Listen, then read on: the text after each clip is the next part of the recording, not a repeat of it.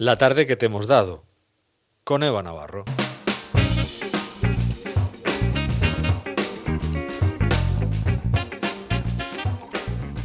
Seguimos en este trayecto de la tarde hasta que llegamos a las 8. Ya saben que la compañera Eva Navarro pues, nos trae los testimonios que nos ha ido dejando todo el Tedo y la tarde de hoy. ¿Qué tal? Mm, muy bien.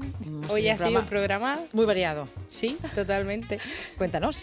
Pues abríamos la tarde con Paco Hernández y Juana Morales en nuestro Café Frappé, que ellos son celadores que han impulsado el manifiesto y además de diferentes actos de visibilidad de, sobre la precariedad y situación de estos profesionales sanitarios sobre todo se muestran muy indignados ante la consideración del propio Ministerio como personal de bajo riesgo.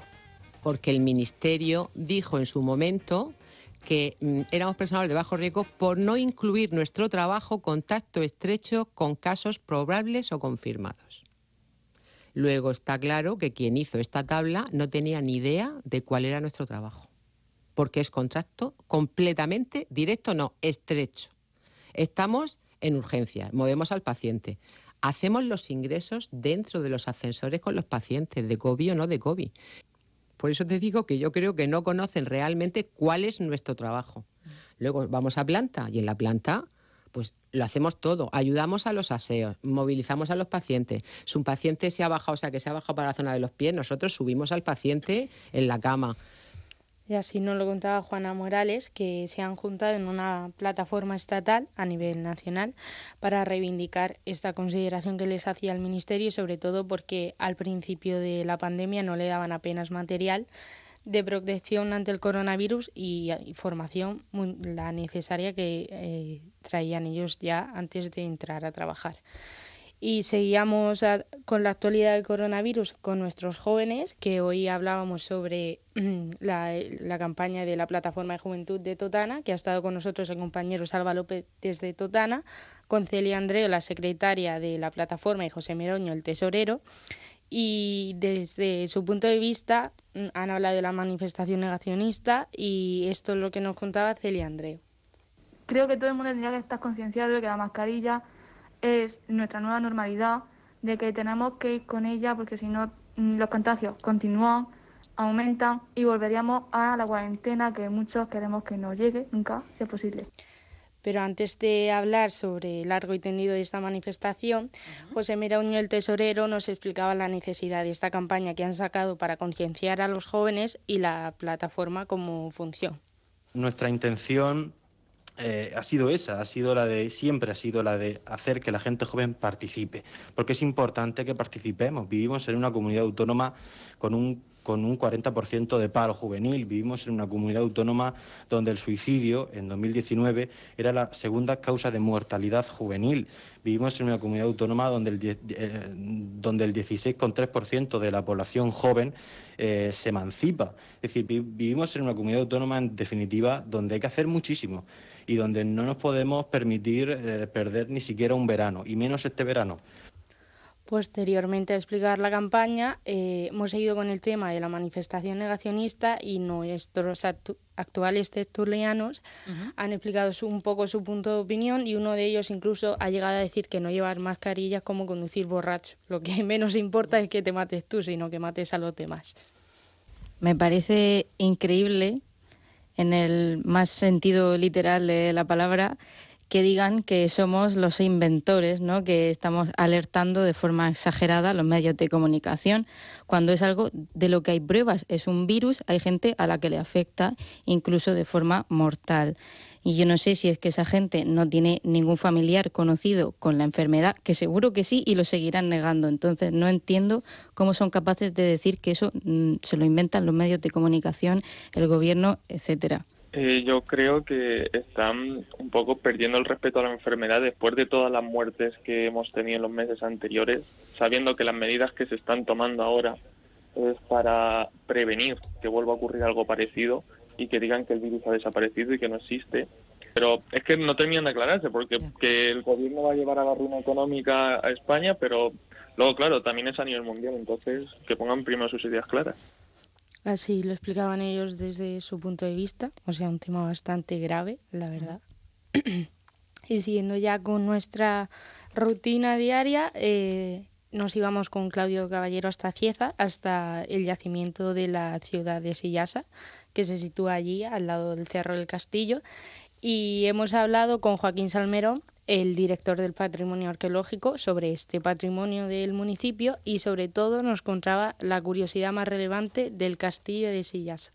Lo más relevante que tiene el castillo es que en el año 1457 hay una guerra entre dos bandos eh, enemigos, partidarios unos y otros enemigos de, del rey Enrique IV de Castilla, y los partidarios del rey Enrique IV toman el castillo cuando es herido el alcaide, que, que se rinde con sus tropas y sale del castillo, y eh, entonces, como no hay posibilidad de dejar una fuerte guarnición en el castillo para evitar que vuelva a caer en manos de los enemigos del rey, un minuto, tenemos que resumir la historia. ¿Qué es lo que hacen? Enrique IV, Enrique IV ordenó destruir el castillo. ¿Ah, y lo que ahora mismo vemos es porque fue hundido, casi seguro, a cañonazos. Por eso quedan nada más que dos lienzos de muralla y una torre. Por eso está el castillo tan destruido.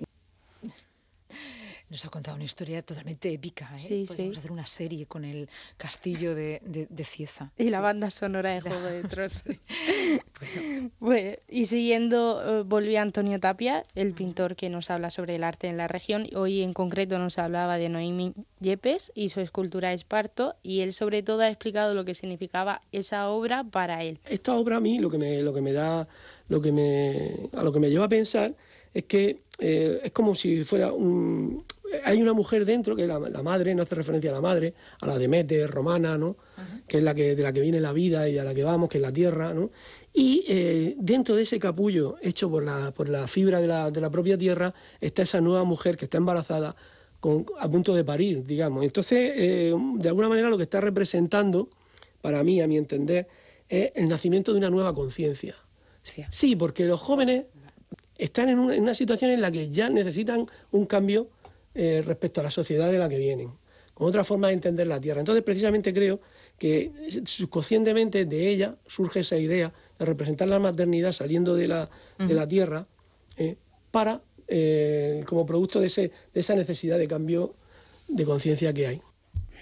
Así nos lo explicaba Antonio desde su, punto de vista profesional. Sí, sí, su sección Miradas, además que nos trae siempre artistas jóvenes, muy jóvenes en este caso, la artista. Yo, creo que totalmente acertado. Yo he visto la obra y más Te ha gustado, ¿verdad? y cuando pases por Blanca la podrás ver ahí en el río. y ya siguiendo con la actualidad, hablábamos también con Pedro López, alcalde de la Unión, y nos, nos ha explicado un poco el balance de esta edición número 59 2.0 del Festival de Cante de las Minas, que han hecho como una edición digital.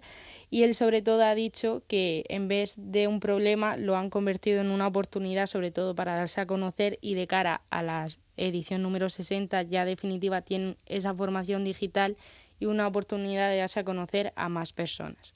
Que a este festival quizás le faltaba algo muy importante, por lo menos no es que no lo tuviera, sino potencial, lo que era la formación. Mm. Esta ha sido la llave, es una herramienta importantísima para que todavía nos demos mucho más a conocer y sobre todo toda nuestra oferta, no solamente lo que son las galas y los concursos, sino esa oferta informativa, eh, formativa, perdón, y esa oferta que tenemos cultural. Por tanto, de un problema a una oportunidad y estamos muy contentos.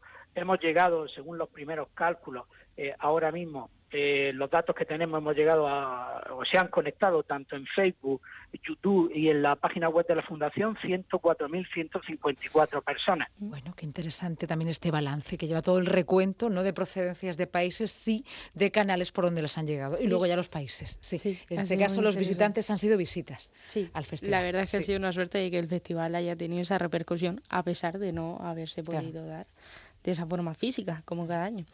Y hace un ratito se nos iba de aquí María López, la mujer que susurraba al oído de los caballos, y hoy hemos hablado de las relaciones, y ella ha distinguido entre las relaciones eh, entre con otras personas y uno mismo.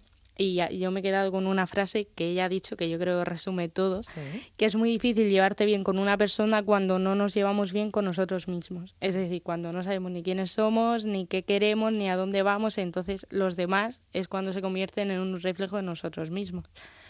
Por eso para los caballos es más fácil, porque ellos básicamente viven en manada y para ellos vivir en manada se convierte en su supervivencia, en hacer lo que, o sea, en determinar lo que son y demás y no tienen problemas en las relaciones porque no tienen ego ni intentan cambiar al otro caballo para llevarse mejor. Y María nos pone ahí delante de los caballos y ve que ya nosotros nos damos cuenta que no podemos cambiar al otro y nos aceptamos. Son parte de su terapia, pero no toda, ¿eh? que tampoco la desvela toda. Trocito, claro.